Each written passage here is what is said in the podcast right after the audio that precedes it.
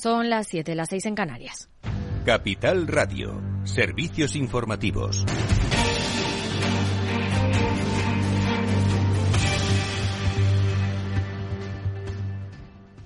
Buenas tardes. El Gobierno presiona a toda la cadena alimentaria, pero no aplica medidas concretas. El Ministerio de Alimentación se ha reunido con el sector sin acordar más ayudas que abaraten una cesta de la compra que sigue al alza. Sí se ha acordado convocar a partir de abril grupos de trabajo para analizar la cadena de valor de determinados alimentos para tener más controlados los costes de producción. En un día en el que la vicepresidenta económica Nadia Calviño prevé que la inflación descienda este mes de marzo, aunque reconoce que esa bajada no se refleja como esperaba en la cesta de la compra. En este mes de marzo todo apunta a que va a bajar la inflación.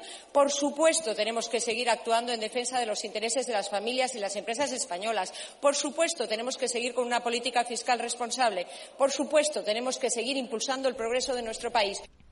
Y en vísperas del debate de la reforma de las pensiones en las Cortes, que será mañana, el ministro de Seguridad Social, José Luis Escribá, sigue defendiendo los cambios para garantizar la sostenibilidad del sistema y ataca a la oposición por supuesto que asegura la sostenibilidad del sistema.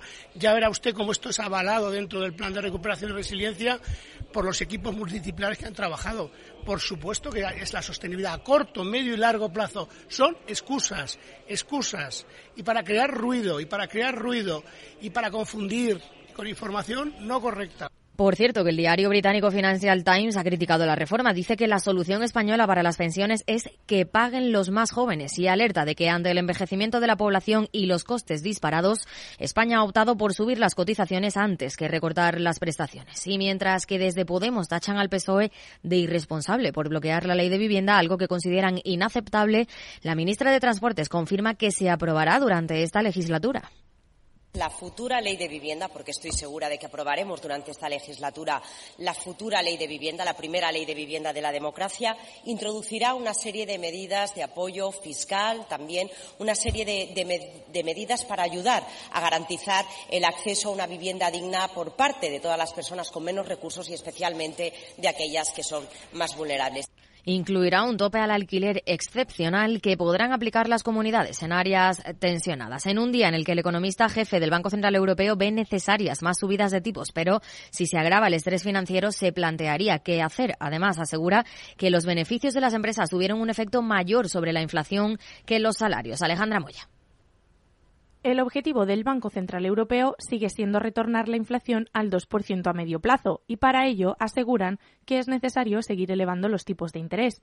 Eso sí, el economista jefe del Banco Central Europeo, Philip Lane, defiende que si la tensión financiera debilita la economía, reducirían automáticamente las presiones inflacionarias. En cualquier caso, el economista asegura que están siguiendo de cerca la situación y se mantienen en guardia considera que las tensiones de la zona euro son un efecto indirecto de Estados Unidos y Suiza, pero remarca que la regulación de ahora es mucho más estricta y no tiene nada que ver con la de hace 15 años. En cuanto a la subida de los salarios en la zona euro, según Lane, estos no han supuesto una fuente importante para la inflación. En cambio, los costes de la energía y los beneficios de las empresas sí la han aumentado. Además, anticipa un relevo este año, ya que espera que los sueldos suban más a medida que los sindicatos reaccionen a la elevada inflación de 2022. En concreto, un crecimiento salarial del 5,3% este año y un 4,4% el año que viene. Anticipa que las empresas tendrán menos espacio para aumentar sus ganancias a través de precios más altos como consecuencia de que la demanda debe enfriarse y los cuellos de botella de la oferta aliviarse a las 8 de la tarde, ya lo saben, el balance con Federico Quevedo y con, bueno, y con una servidora también. claro que sí, contigo Aida, es que el balance ya sin ti ya no es igual, es, el balance con Fede y con Aida. Y con Lorena, por Lorena, no vamos a olvidarnos de Lorena Ruiz. ¿Qué tenemos hoy? Eh, hoy tenemos, fíjate, pues tenemos que hablar del tema del día que le vamos a hacer. Ya sabéis que a mí no es el tema que más me apasiona, pero fíjate, habrá que hablar de la gestación subrogada que, y de todo el debate y la polémica que ha generado. Tenemos una interesantísima entrevista a las 9 con Fran Herbias, autor del libro Ciudadanos, la historia jamás contada. Y antes el chico del chándal y después nuestra tertulia donde analizaremos todo lo que ha pasado a lo largo de este día y esta interesantísima entrevista. Pues a las 8, el balance. Aquí. Claves del mercado. El IBEX 35 ha subido un 1,41% y ha recuperado la cota de los 9.000 puntos a la espera de conocer mañana nuevos datos de la inflación europea, mientras que al otro lado del Atlántico, en Wall Street, tono positivo. Les dejamos con más información aquí en Capital Radio y capitalradio.es. ¿Te interesa la bolsa? Compra y vende acciones o ETF sin comisiones hasta 100.000 euros al mes. ¿Has oído bien? Sin comisiones. Más de 550.000 clientes ya confían en XTB. Abre tu cuenta totalmente online. Un broker, muchas posibilidades. XTB.com. A partir de 100.000 euros al mes, comisión del 0,2%, mínimo 10 euros. Invertir implica riesgos. Si quieres conocer mejor las empresas con las que trabajas, empieza por Informa. Compruébalo con tres informes gratis, el nuestro para que nos conozcas más y los dos que tú elijas para tu negocio. Solicítalos ya en Informa.es. Informa, líder en información empresarial.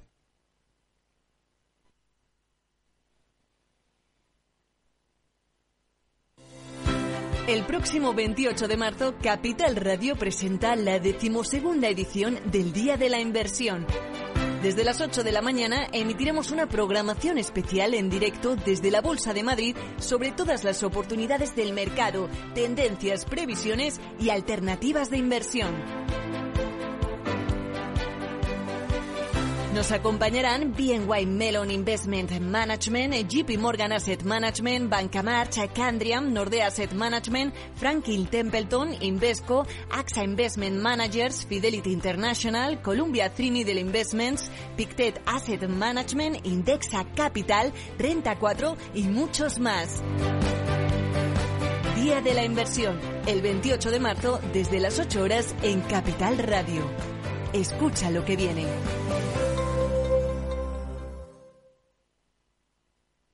Pour me, pour me another drink. Cause I don't wanna feel a thing no more, hell no. I just wanna sip it till the pain wears off. Pour me. Después del trabajo, After Work, con Eduardo Castillo, Capital Radio. Knock 'em down, two more, let's go. Cause I ain't never heard like this before.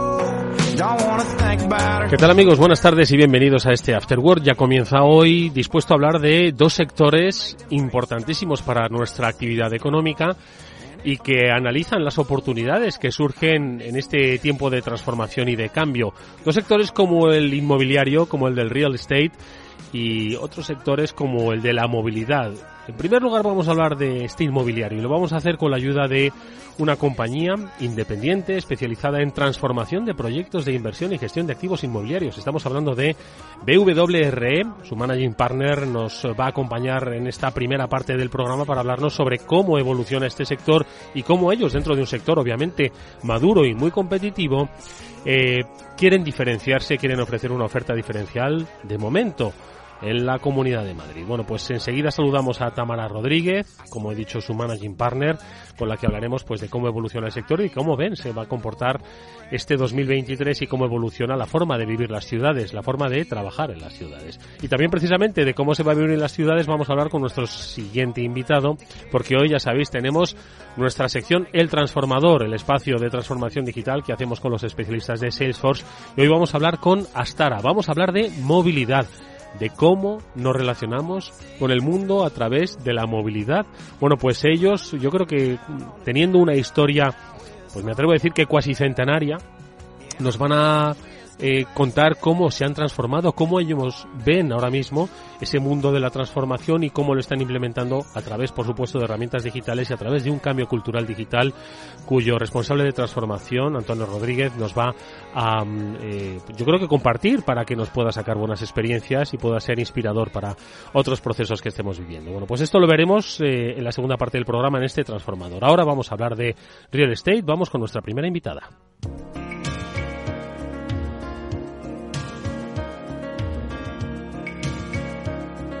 Eduardo Castillo en Capital Radio, After Work.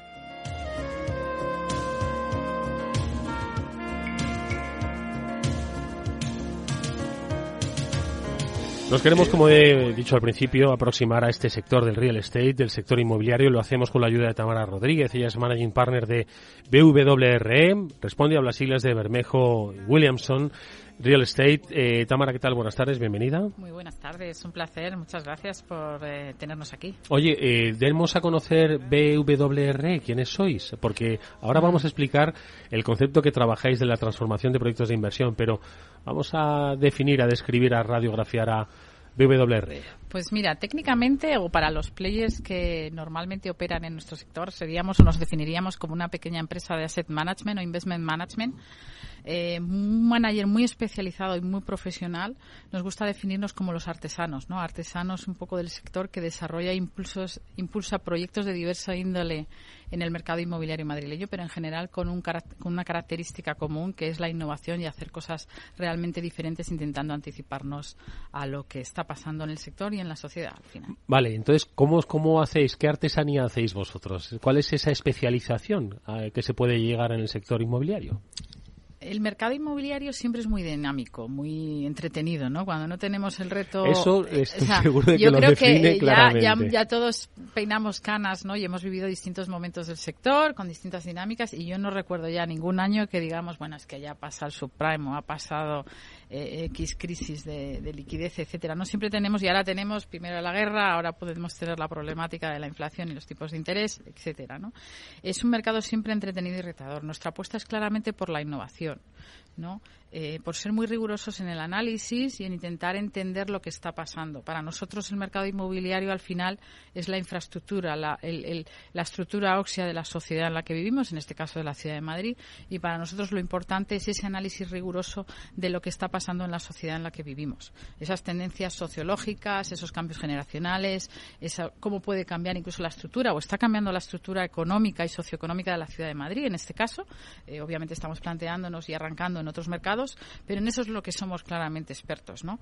Nuestra apuesta es de cambio la ciudad, de qué cambiamos en la ciudad o cómo la ciudad puede cambiar para atender mejor a los usuarios y por el camino construimos eh, eh, proyectos inmobiliarios totalmente o bastante diferentes y diferenciados, anticipándonos a lo que va a pasar. Y eso normalmente nos ha acarreado muy buenos resultados también económicos. Oye, ¿cómo está cambiando Madrid? Porque has hablado de, se producen, bueno, Madrid y muchas ciudades, pero Madrid, pues obviamente es una ciudad económica, financiera, eh, que atrae talento, que atrae innovación y que atrae inversión y que eso pues es la gran generadora o gran impulsora de los cambios, de las transformaciones, de las evoluciones de carácter sociológico, generacional, estilos de vida. sé que no es fácil definir en una entrevista cómo cambia Madrid, pero eh, cómo... es difícil, hombre, podemos destacar algunos elementos, incluso aparte de esas mismas reflexiones van por barrios, no es la misma para toda la Comunidad de Madrid que para determinadas zonas, ¿no? Pero posiblemente esa descripción que acabas de hacer tú de manera somera cuál es la realidad de la ciudad de Madrid hace 20 o 15 años no era esa. En Madrid no era una ciudad que atrajera innovación. Yo recuerdo los grandes, los análisis de hace 20 años del sector, lo que definíamos a Madrid era una sociedad o una, una, una ciudad muchísimo más cerrada al exterior, en todos los ámbitos, en términos del tipo de empresa que ocupaba las oficinas, en términos de cuál era el potencial atractivo turístico que tiene la ciudad. No tiene nada que ver las cifras de turistas actuales de las de entonces y no ya en los volúmenes, sino el perfil, ¿no? Puedes destacar casos o ejemplos de claras tendencias, eh, como puede ser el reconocimiento y la visibilidad que tiene Madrid ahora en el extranjero y que además, eh, eh, que incluso son motivos por los cuales tenemos una presión adicional, si cabe, en el mercado residencial en venta y en alquiler, ¿no? O puedes ver cómo Madrid se está posicionando y está trayendo, no, no sé si decir talento, o si eh, se está posicionando bien en determinados segmentos de actividad y, por tanto, atrayendo conocimiento a unos determinados perfiles profesionales que van a necesitar una serie, cubrir una serie de necesidades, ¿no? Ahí, por ejemplo, es manifiesto, ¿no?, como dentro de Europa eh, España y concretamente Madrid, pues se está posicionando como destino, por ejemplo, para el desarrollo de infraestructura educativa. ¿no? Yo creo que, eh, desgraciadamente, el COVID y la pandemia nos trajo muchísimos cambios, pero en el caso de todos esos cambios que se han acelerado, hay algunos, y, yo, a lo mejor por mentalidad positiva, que creo que son positivos para la ciudad de Madrid o para España, ¿no? porque toda esa gran movilidad hace que España y Madrid sea una ciudad muy atractiva para esa gente que puede trabajar desde distintos sitios o parcialmente, ¿no? porque tenemos buena infraestructura, eh, buen clima, gastronomía, historia historia, sistema de infraestructura sanitaria, etcétera, ¿no? Conectividad aérea, etcétera. Hay una serie de cambios que han generado una gran potencialidad clara para la ciudad de Madrid. Sin lugar a dudas es eh, una potencialidad clara, pero en un mercado bastante competitivo y maduro, que estamos hablando de Madrid, que al final Madrid es lo que es, quiero decir, y crecer puede crecer, pero pero tiene los límites para crecer, ¿no? Por lo tanto, jugar en, eh, vamos, más que jugar no es, no es la palabra, sino competir en un, en un mercado como el de Madrid no debe ser fácil. No, no lo es. A ver, por eso nosotros y nuestro enfoque siempre ha sido creatividad. Yo creo que hay dos reflexiones. Uno, la ciudad de Madrid como ciudad, una cosa es el término municipal de Madrid, al que todo es bien sabido que, que le queda poco suelo, pero realmente cuando hablamos de Madrid en general o de cualquier ciudad hablamos del área metropolitana. Madrid hace 10 años tenía 4 millones y medio. Estamos en 6,3. Las proyecciones llegan a hablar que llegamos incluso a 6 millones de habitantes, ¿no? Por eso algunas incluso de las apuestas que nosotros, otros actores del mercado inmobiliario hacemos, derivan de ese cambio básica, básico que es de incremento de población, pues evidentemente vas a necesitar más infraestructuras, más casas, más colegios, más hospitales, más de todo, ¿no? Eso es un cambio absolutamente claro. Por el lado inmobiliario más, digamos, macro de lo que me toca sectorial, eh, a ver, es un mercado competitivo. La realidad del mercado inmobiliario es que de un tiempo a esta parte ganar dinero por lo que viene siendo la inversión simple inmobiliaria de compro en un momento y vendo en otro eso ha desaparecido ya hace muchos años. Por eso nuestra apuesta es por innovar. Nosotros identificamos tendencias y generamos producto. Realmente, si no desarrollas, no gestionas esa servificación de la que se hable mucho del sector, eh, realmente es difícil ganar dinero. Aquí hay ahora mismo dos apuestas. Hacer eso, generar nuevos productos, nuevos desarrollos, generar una nueva, una nueva posibilidad para la sociedad y, por tanto, un producto inmobiliario o actividad mucho de comprar y poner dinero a buen recaudo, eh, que, eso es lo que también ahora vemos mucho fruto de la inestabilidad financiera. Oye, Tamara, ¿y qué es lo que ofrecéis desde eh, BWRE a sector empresarial, lo que es oficinas, y al sector, bueno, y al sector de particulares, lo que es vivienda? Bueno, nosotros, eh, evidentemente, y esta es una dinámica o algo que eh, yo creo un, un, criterio que es distinto frente a otros operadores o a otros gestores de inversiones que hay en el mercado español y madrileño es que nuestro enfoque es, es, es múltiple o tiene dos, dos vertientes. Uno, el inversor, porque al final nosotros gestionamos y, esa inversión o esa idea con una serie de inversiones que tienen que cumplir unos determinados parámetros y llegar a unas rentabilidades, ¿vale? Pero por otro lado, nuestro enfoque normalmente suele ser en el usuario, ¿no? Ahí tienes, por ejemplo, eh, eh nuestros, me decías oficinas, pues en oficinas nosotros ahora tenemos dos desarrollos de oficinas significativos en Madrid, Skylight y otro proyecto en la calle Márquez de Mondejar, pero por hacer referencia a ese proceso que, nosotros creemos, hace el año pasado vendimos un, edificio en la calle Ancora 40. Aquella historia fue conseguir dos edificios eh, de ámbito residencial casi eh, pegados a la estación de Méndez Álvaro y ahí construir un edificio realmente pensado para el usuario. Eh, nuestro foco no era eh, otro que qué quiere el usuario, qué quiere el usuario, qué quiere el usuario. El resultado fue que lo alquilamos 100% a, en este caso a Justit, que es su sede corporativa en Madrid, que está eh, además eh, muy contento con las prestaciones o lo que le permite, incluso con la solución en ese caso que le da al usuario final, que es sus empleados en, la, en, la, en el edificio. Eh, y finalmente ese edificio fue vendido a DECA, a ese inversor, digamos, en este caso alemán, que sí que busca una solución más de dónde coloco el dinero sin buscar realmente una rentabilidad muy elevada, ¿no? O sea, nuestro, nuestro proceso es generar ese producto, digamos, eh, que, es necesario porque responde a la necesidad de un usuario final, eh, y que no existe, ¿no? Y en ese sentido, pues tenemos los ejemplos, los tenemos en distintos segmentos. ¿no? Oye, ¿y para el particular, para vivienda? Mira, para el particular, una cosa que tiene BWR y, y, nosotros en general hemos sido y somos una empresa pequeña y por tanto que no, no acaparamos grandes. Bueno, pequeña, eh, pero ya tenéis a 20 eh, personas trabajando. 30, 30, 30. Somos 30, somos 30 ya. Sí, eh, pues la realidad es que nosotros en el residencial, esta es la primera, eh, BWR fue la primera empresa que empezó, ahora el PRS, ¿no? El, el residencial en alquiler es una cosa mundial ya muy extendida. Yo creo que es entre cuando entras en un ascensor hablas de clima, de, o sea, de cómo está el tiempo, del fútbol y de cómo va el residencial en alquiler prácticamente, ¿no? Pero hace 10 años eh, fue WRE quien precisamente desarrolló los primeros proyectos de residencial en alquiler en Madrid, viendo cómo cambiaba el tejido de la población que vivía en barrios céntricos como puede ser Lavapiés, cómo empezaba a haber más extranjeros y un perfil, digamos, más bohemio, más intelectual que iba a necesitar que eh, hablando mm, simplemente hay que, ya que mejorar la calidad y la infraestructura residencial que había en la zona, ¿no? ese proyecto o ese approach o planteamiento en el área residencial respondía a dar una solución al usuario. Otra cosa es que lo hiciéramos vía generando edificios en alquiler. Un ejemplo muy claro puede ser, nosotros tenemos eh, un enfoque muy claro en residencial y tenemos eh, ahora mismo dos sociedades eh, inversoras que tienen dos grandes carteras significativas en Madrid y también tenemos proyectos independientes gestionados para particulares, para inversores privados, pero yo destacaría un proyecto claro en nuestro caso, que es en Puerta del Ángel, donde hicimos una apuesta porque el, ese barrio eh, perimetral de la primera corona de Madrid que linda y mira hacia el Palacio Real, pero está en el lado externo de Madrid-Río y por tanto, digamos, el, eh, tenía que reconvertirse, ¿no? Y era, si nosotros siempre usamos el símil eh, de que tenía que ocurrir lo que ocurrió en Brooklyn, en Nueva York, ¿no? Pues esa es la apuesta que hemos hecho. Entonces, aun cuando nadie invertía en la zona, nosotros compramos en menos de tres años 22 edificios locales para redinamizar. Hemos trabajado mucho con la Junta de Distrito para hacer mejoras para el barrio, eh, desde peatonalizar, revitalizar el mercado de abastos, etcétera, y generar actividad para que ese barrio vuelva a cobrar nueva vida.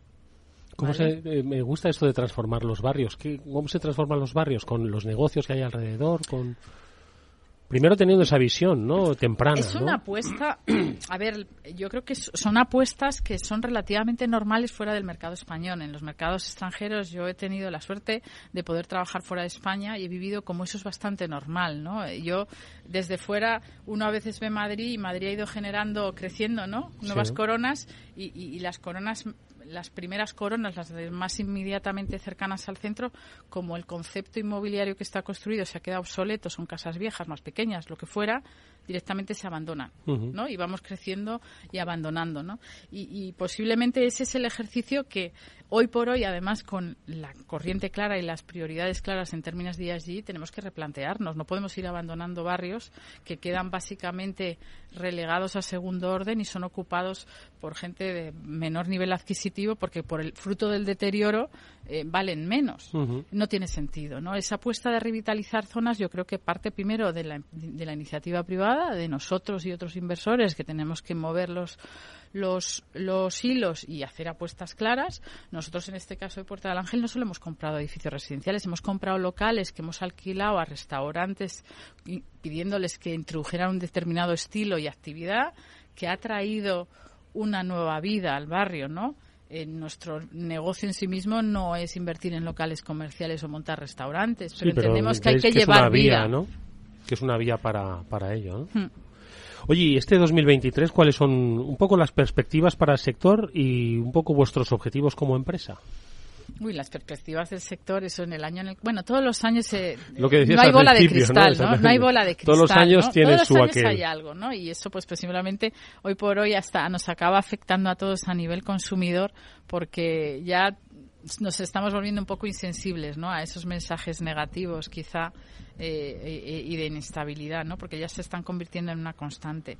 Eh, a ver, es un año eh, convulso. Al final, el mercado inmobiliario no deja de ser eh, es un mercado más de capitales que se encuentra entre el mercado de deuda fija y el mercado de bolsa. Y en medio estamos nosotros, con inversiones más core y por tanto más cercanas a la renta fija o inversiones más oportunistas, es decir, más cercanas a la bolsa. ¿no? Y entonces la volatilidad que ahora mismo está afectando a los mercados, y no diría volatilidad, sino la incertidumbre de no tener referencias a medio plazo para tomar decisiones, está afectando.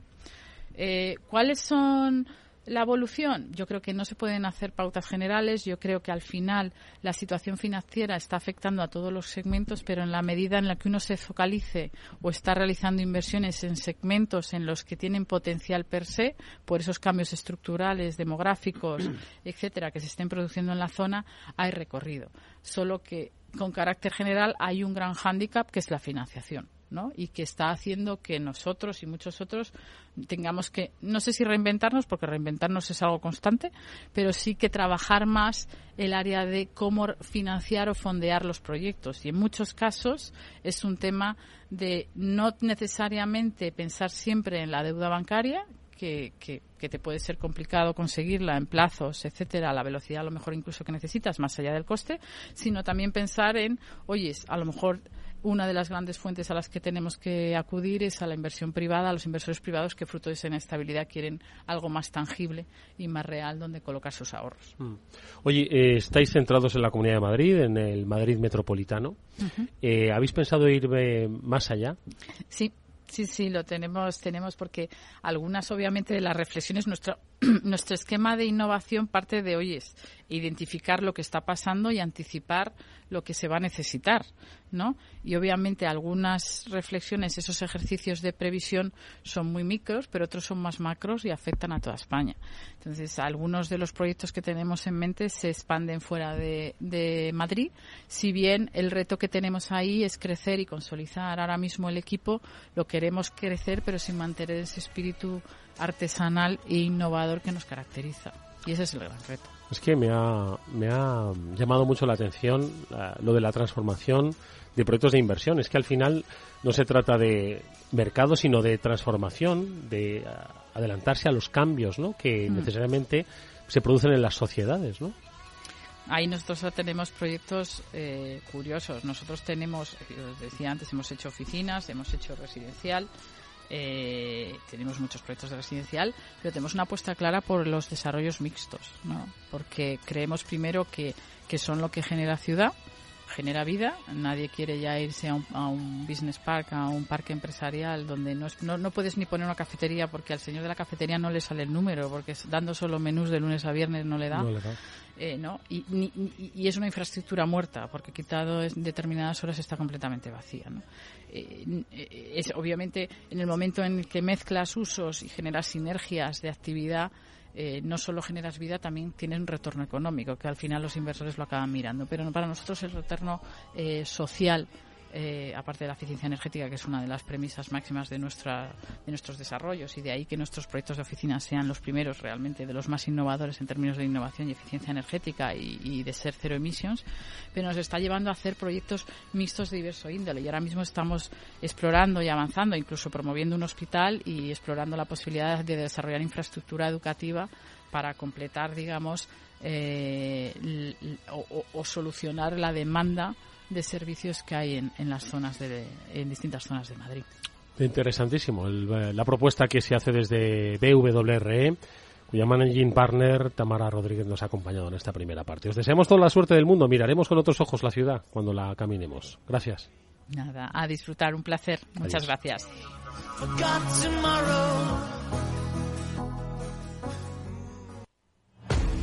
Vamos con un consejo. Si te sientes atraído por invertir pero no sabes por dónde empezar, XTB, el broker líder en el mercado europeo con más de 660.000 clientes, pone a tu disposición la mejor oferta del mercado, ninguna comisión en la compra y venta de acciones y ETFs de todo el mundo hasta 100.000 euros mensuales. El proceso es muy sencillo, entras en xtb.com y en cinco minutos abres una cuenta completamente online con eh, la información y la formación del sector a tu disposición, análisis diarios del mercado y atención al cliente las 24 horas del día. Es un broker con muchas posibilidades, xtb.com partir de 100.000 euros al mes, la comisión es del 0,2%, mínimo 10 euros. Invertir implica riesgos.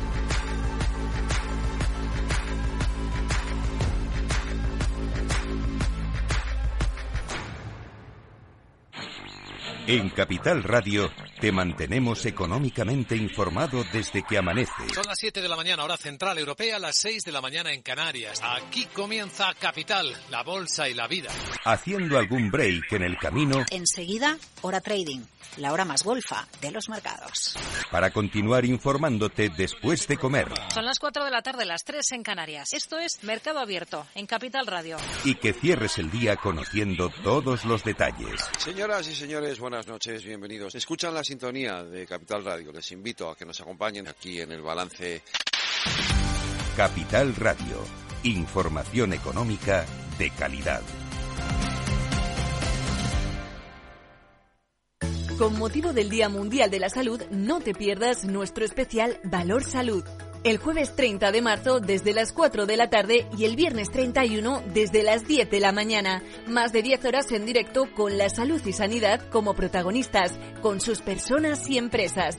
Con la colaboración especial de ASPE e IDIS y la participación, reflexión y opinión de los expertos en sanidad y salud de las principales empresas del sector en nuestro país.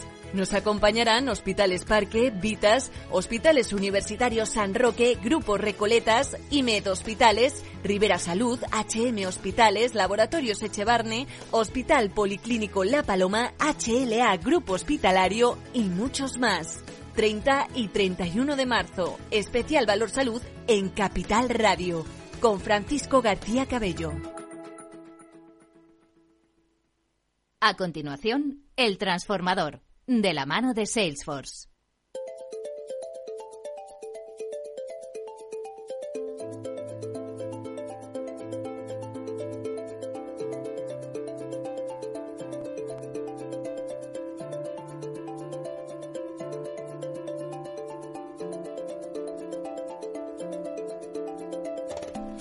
Estábamos hablando hace un instante de transformación, de cómo cambian las ciudades y uno de los puntos a través de los que cambian las ciudades es precisamente la movilidad de las mismas. Hoy es protagonista de nuestro transformador la movilidad porque está con nosotros la compañía Astara. Enseguida vamos a conocer su larga historia y su eh, prometedor futuro eh, de transformación con la ayuda de Antonio Rodríguez, su responsable de estrategia y transformación al que enseguida saludamos y lo vamos a hacer acompañados también del conocimiento de los expertos de Salesforce, que en esta ocasión viene de la mano de Francisco Gil, que es vicepresidente en Salesforce. Francisco, ¿cómo estás? Buenas tardes, bienvenido. Hola, buenas tardes, Eduardo. Oye, hoy gracias por invitarnos. sector apasionante que es el de la movilidad y además con una empresa apasionante. Ahora la vamos a conocer en detalle. ¿eh? Sin duda alguna. Astara, además, eh, viene desde hace 7, 8 años trabajando con nosotros, unos innovadores, eh, unos transformadores de su negocio y nosotros eh, no podemos estar más contentos eh, de tenerlos como clientes. Pues conozcámoslos un poco más en profundidad. Antonio Rodríguez es responsable de estrategia y transformación de Astar. Antonio, buenas tardes, bienvenido. Buenas tardes, Eduardo. Eh, en primer lugar, muchas gracias a, a, vosotros por tenernos aquí. Vaya presentación, con mucha presión para nosotros ahora. En absoluto, en absoluto. Oye, conozcamos a Astara porque quizás eh, no todo el mundo esté todavía familiarizado con el nombre y ahora vamos a explicar por qué. Sí, bueno, Astara es eh, una compañía de movilidad. Eh, somos líderes en movilidad. Nos hacemos llamar de Open Mobility Company, una empresa de movilidad abierta donde contamos con un ecosistema de movilidad y con un enfoque estratégico muy centrado en las personas y muy comprometido con la, con la sostenibilidad.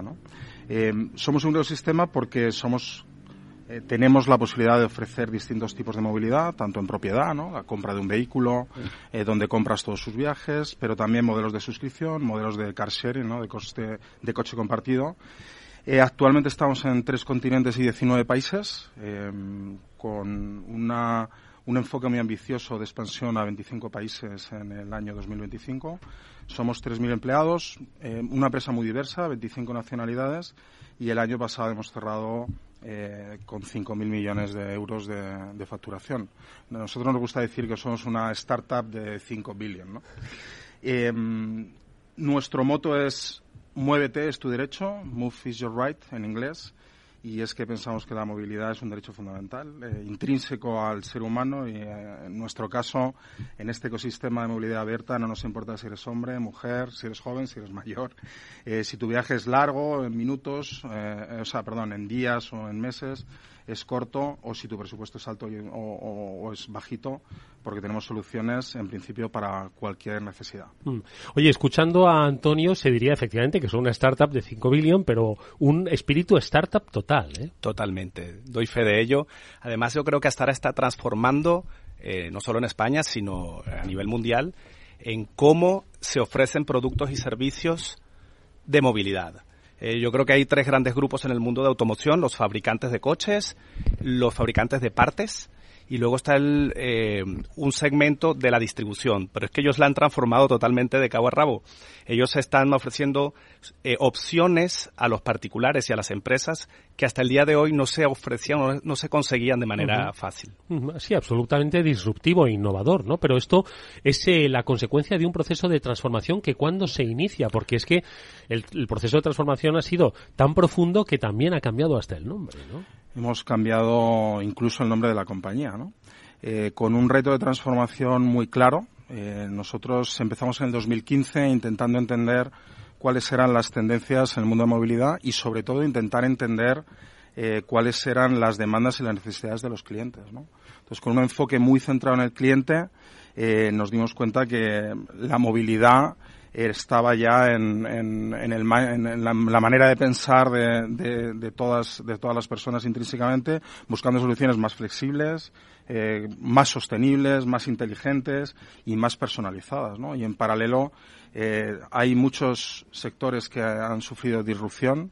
En nuestra opinión, ahora es el momento del mundo de la automoción, que para nosotros es la industria de, de movilidad, donde el reto fundamental es ser capaces de transformarnos a una, en una visión más centrada en el cliente y más foco en no solo en B2B, pero también en B2C. ¿no? Ahora vamos a ver un poco más en profundidad ¿no? cómo se ha producido esa transformación y cómo habéis dado respuesta a aquella observación ¿no? a la que apuntabas, Antonio, que desde 2015 se estaba produciendo. Obviamente asistíamos a cambios y hay que estar pues con, en un modo escucha activa muy importante y también en un modo innovador y dispuesto también a, tomar riesgos. Estaba cambiando las tendencias de la automoción. Hoy quizás nos parece normal hablar del coche eléctrico, hoy nos parece normal hablar del, del coche compartido, pero en 2015 identificar estas tendencias no era fácil. ¿Cómo estaba cambiando entonces? No era tan, no era tan sencillo. Em, en aquel momento, de hecho, pues muchos pensaban que, que estábamos un poco desfocalizados, ¿no? aunque el tiempo al, fin, al final nos ha dado la razón. Nosotros empezamos con un enfoque de intentando digitalizar la parte más incumbente, la parte core de nuestro negocio, pero en paralelo eh, creando un observatorio de movilidad que en aquel momento eh, se llamaba Before Motion, donde intentamos entender a dónde iban las tendencias de coche conectado y coche autónomo, ¿no? los eh, vehículos con un propósito. ¿Cuáles serían eh, los, los retos, tanto desde el punto de vista de infraestructura, porque al final hablamos de un ecosistema, ¿no? Tanto desde el punto de vista de energía, infraestructuras, etcétera, de, las, de los nuevos coches electrificados, enchufables, de hidrógeno, etcétera, y sobre todo, cómo esas tendencias de consumo, cuando todo el mundo está acostumbrado a tener, a, tomar un servicio lo antes posible, de la manera más eh, flexible, más rápida, cómo podríamos adaptarnos a todo esto. En definitiva, nos dimos cuenta, y eso ya fue en el 2015, como, como contaba, que donde había una cadena de valor lineal en el mundo de la distribución, hemos pasado a un modo ecosistema. Y en un modo ecosistema, eh, lo más importante es eh, la figura que está en el centro, que es el cliente. Y, adicionalmente, como, como reto eh, gigantesco de toda la industria es decir, oye, la movilidad es un producto que vendes o es un servicio que proporcionas. Y nosotros creemos que la, eh, movilidad es un servicio. Francisco, reflexiones a propósito de lo que cuenta Antonio. Bueno, yo coincido con lo que comenta y además em, eh, en alguna ocasión le hemos hablado Antonio y yo sobre los paralelismos entre Salesforce y Astara, ¿no? Como empresas.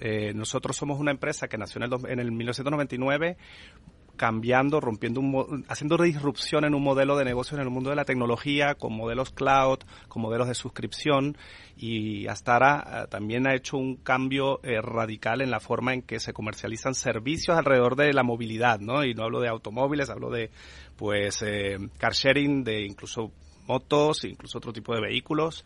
que no se ofrecían hasta el, hasta el momento.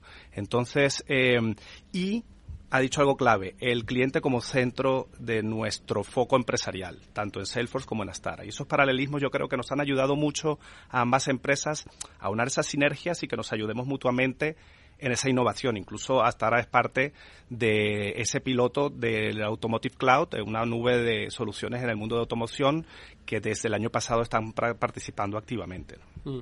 Hablabas de centrarse en el cliente pasar de, y lo hemos comentado en más de un transformador aquí, pasar de negocios B2B a entenderlos como un B2B2C, ¿verdad?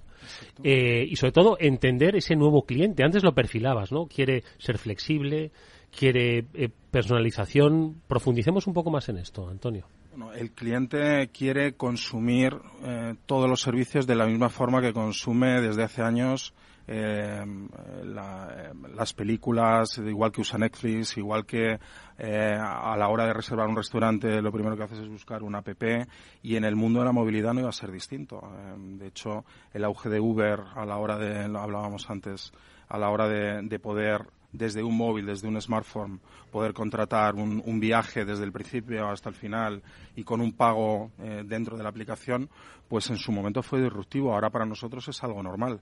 Eh, nosotros en este momento hablamos de eh, omnicanalidad, hablamos de ser capaces de atender al cliente por cualquier canal.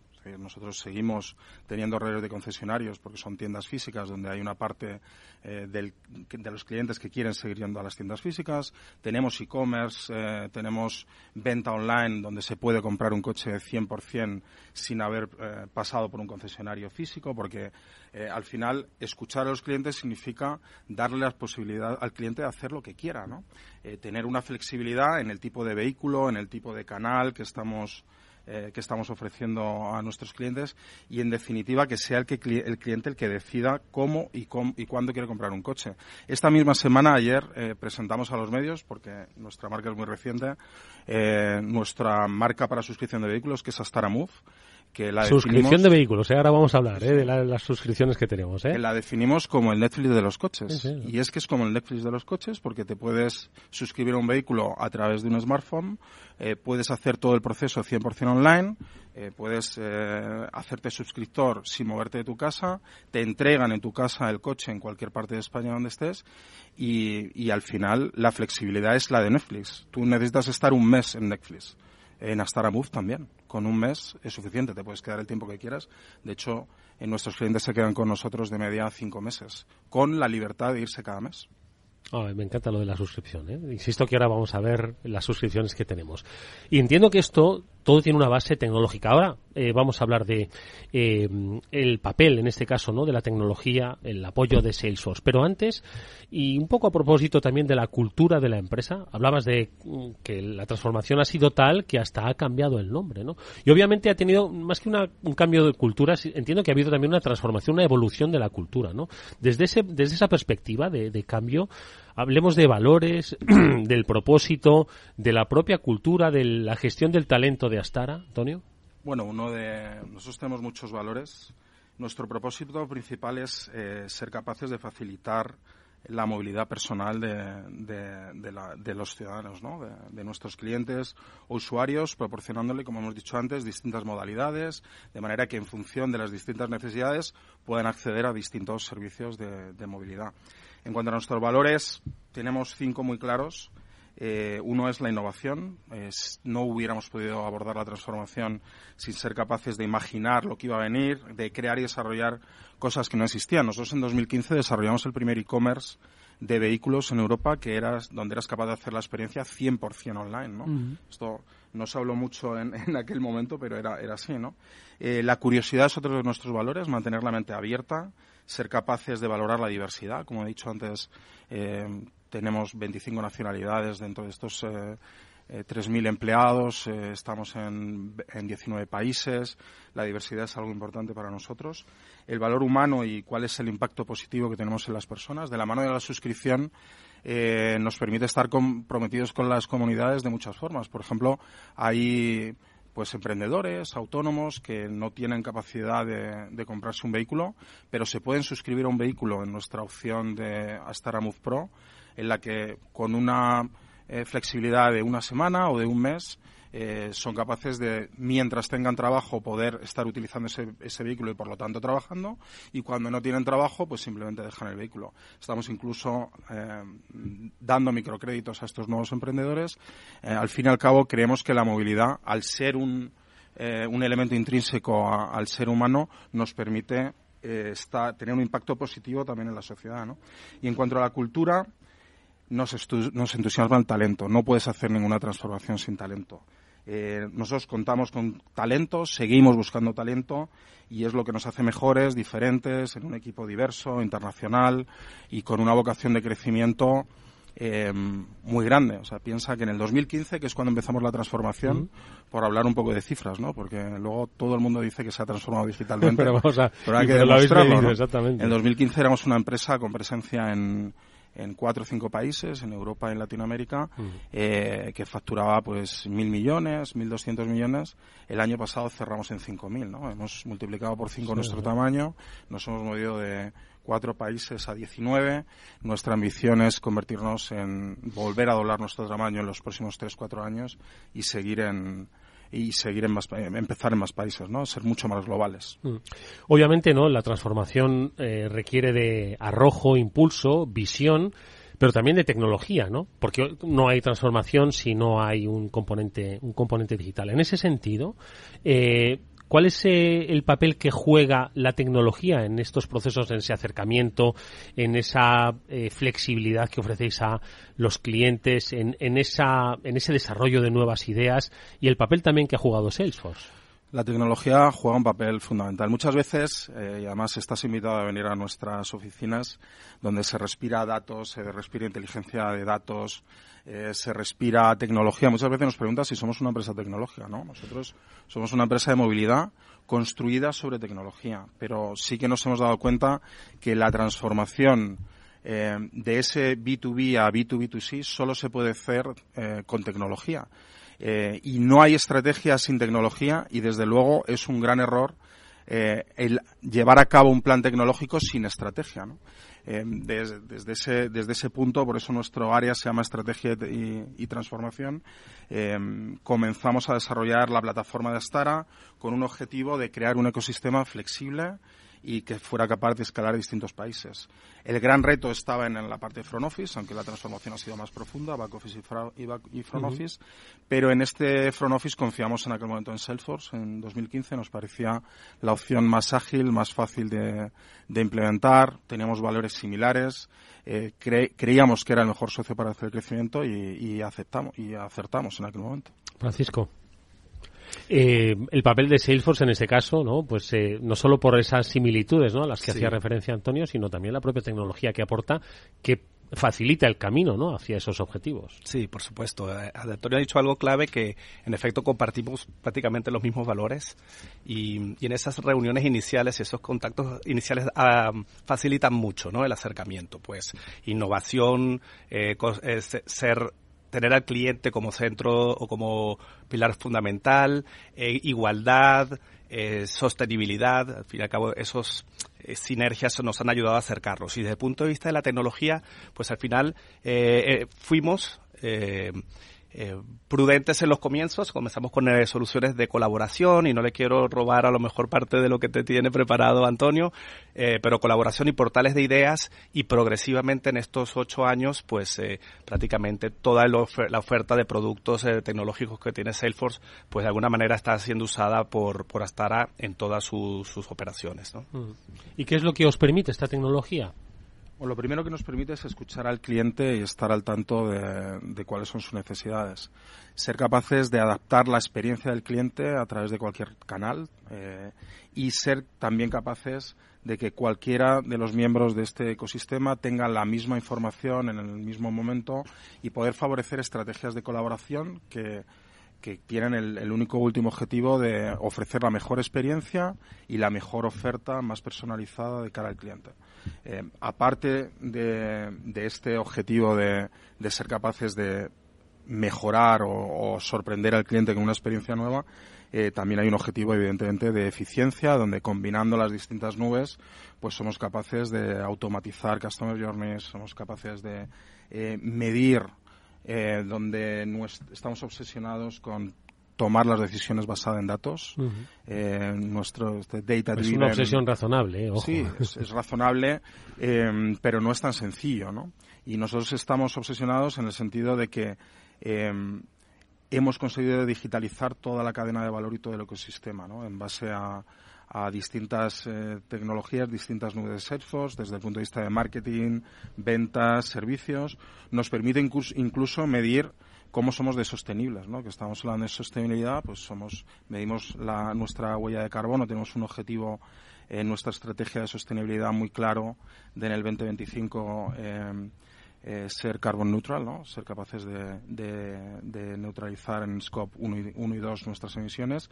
Y también eh, una de las eh, razones por las que hemos ido al Dakar, que no sé si estáis al tanto, el Astara Team en, en Dakar, eh, llevamos tres pilotos, Laia Sanz, Carlos Checa y Oscar Fuertes. Oye, hicieron un fantástico nada papel. Menos, ¿eh? Nada menos, nada menos. Hicieron un fantástico papel. Es nuestro segundo año en el, en el, Dakar y ambos años hemos sido el equipo más sostenible, porque hemos ido con, con un buggy eh, en el que el combustible era un combustible de última generación sintético y fuel y hemos querido demostrar que incluso en, en un en una carrera tan, tan dura como el Dakar se puede ser sostenible, se puede hacer un buen papel y, y estar aquí eres ser un player relevante en la sostenibilidad de la movilidad. Mm. Eh, eh, Francisco, escuchando a Antonio, da la sensación de que es que lo, han tenido tan claro siempre, ¿no? Que uno poco menos que solo ha, puesto a su disposición los productos que necesitaba para llegar a ese camino. Pero entiendo que también la conversación es necesaria, ¿no? Y que hay un enriquecimiento mutuo, ¿no? Totalmente. Aquí hay eh, muchas horas de trabajo, de esfuerzo, de trabajo en equipo, de sesiones interminables, bueno, con Fernando, con Antonio, con el equipo de Antonio y el equipo de Salesforce, pues explorando las mejores fórmulas para llevar esto a cabo y, sobre todo, ese roadmap de productos, o sea, esa secuencia de eventos de lanzamiento de iniciativas con el producto adecuado en el momento adecuado. Y eso lo ha liderado Antonio eh, con su equipo, poniéndonos de acuerdo en cómo facilitar esa co-creación, el mérito es 99% de ellos, por supuesto, pero esa co-creación de ser eh, mapa de soluciones dentro de su organización. Porque al fin y al cabo, eh, cuando empezamos a hablar, nosotros teníamos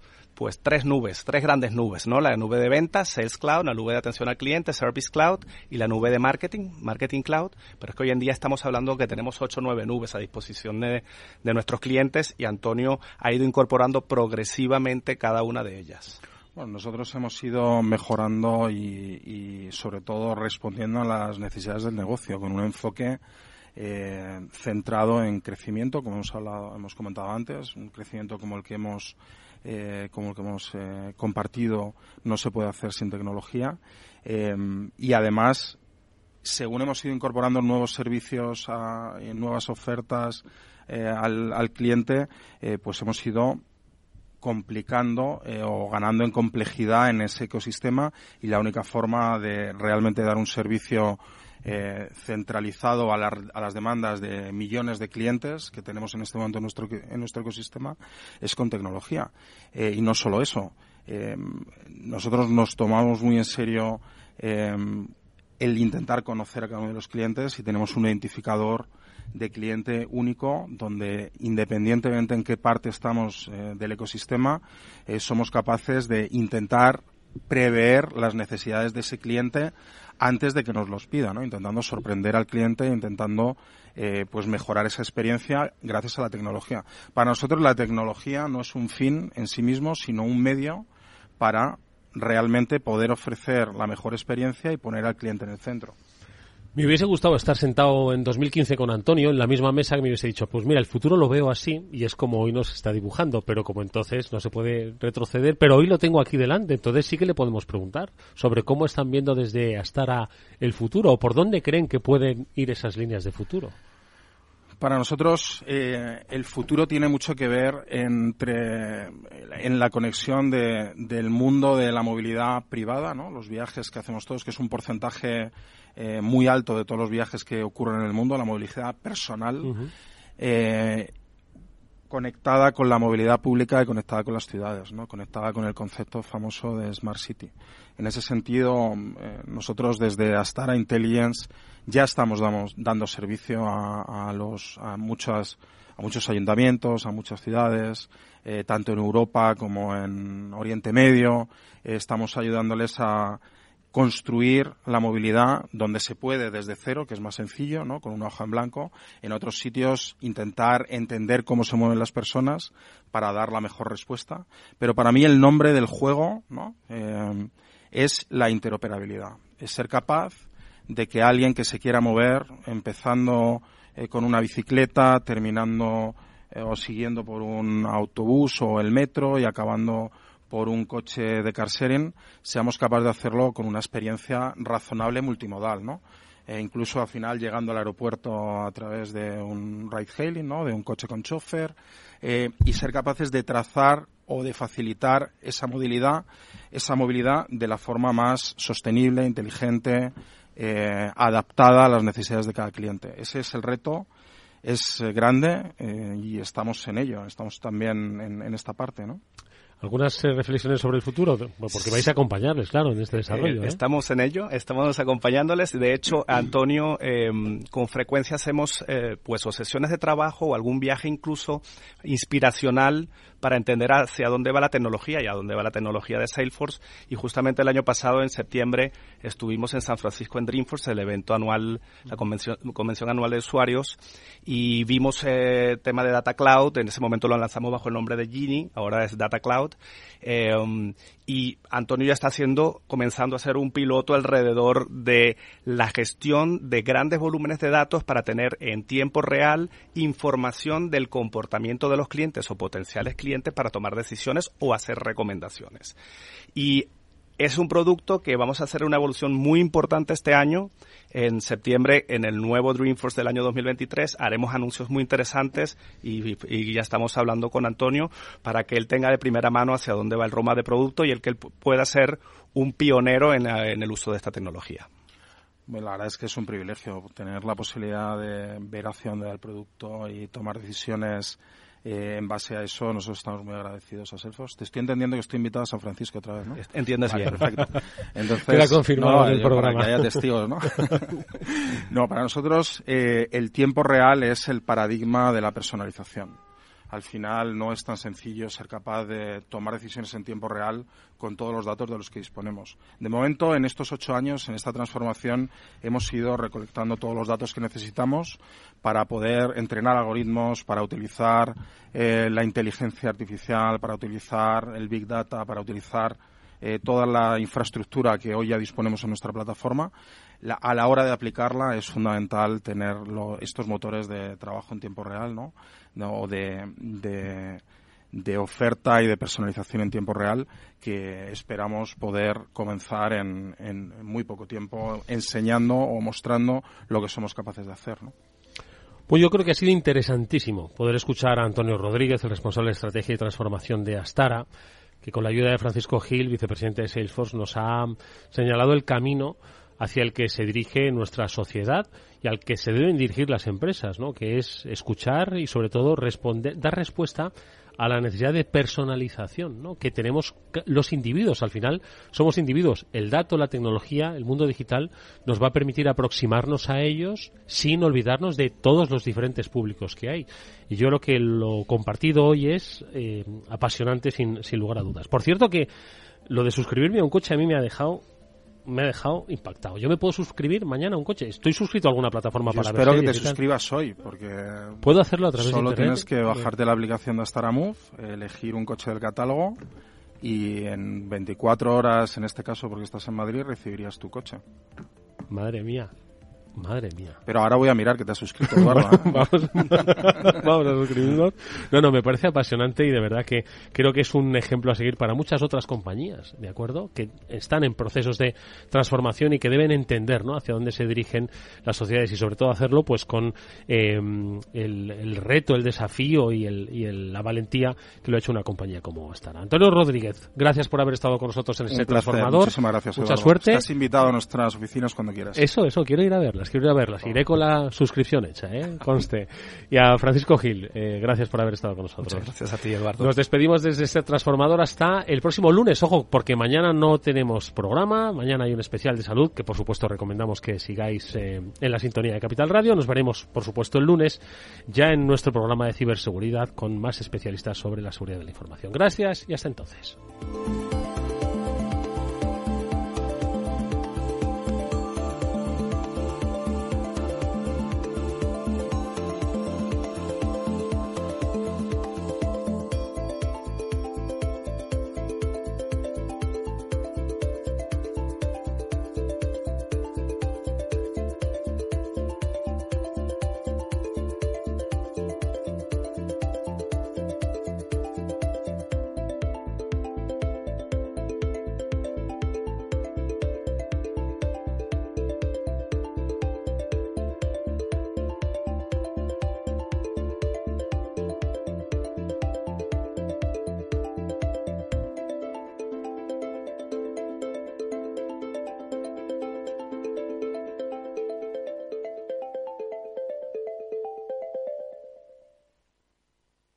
Salesforce les ha ofrecido el transformador. ¿Qué es ir más allá?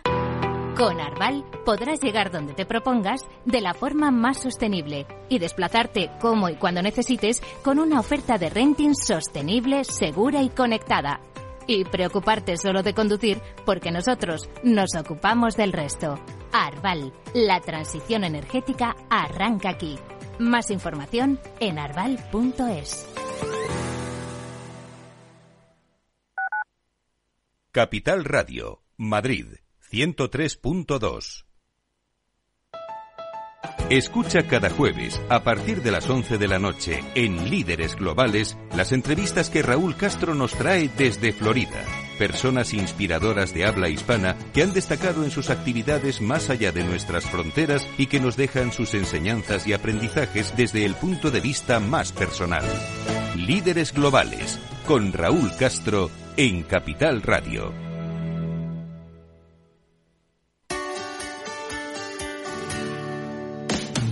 Humanos en la Oficina, el programa más divertido y de mayor influencia en el mundo de las organizaciones, con el presentador de mayor audiencia en el mundo del capital humano y speaker internacional Miguel Ángel Pérez Laguna.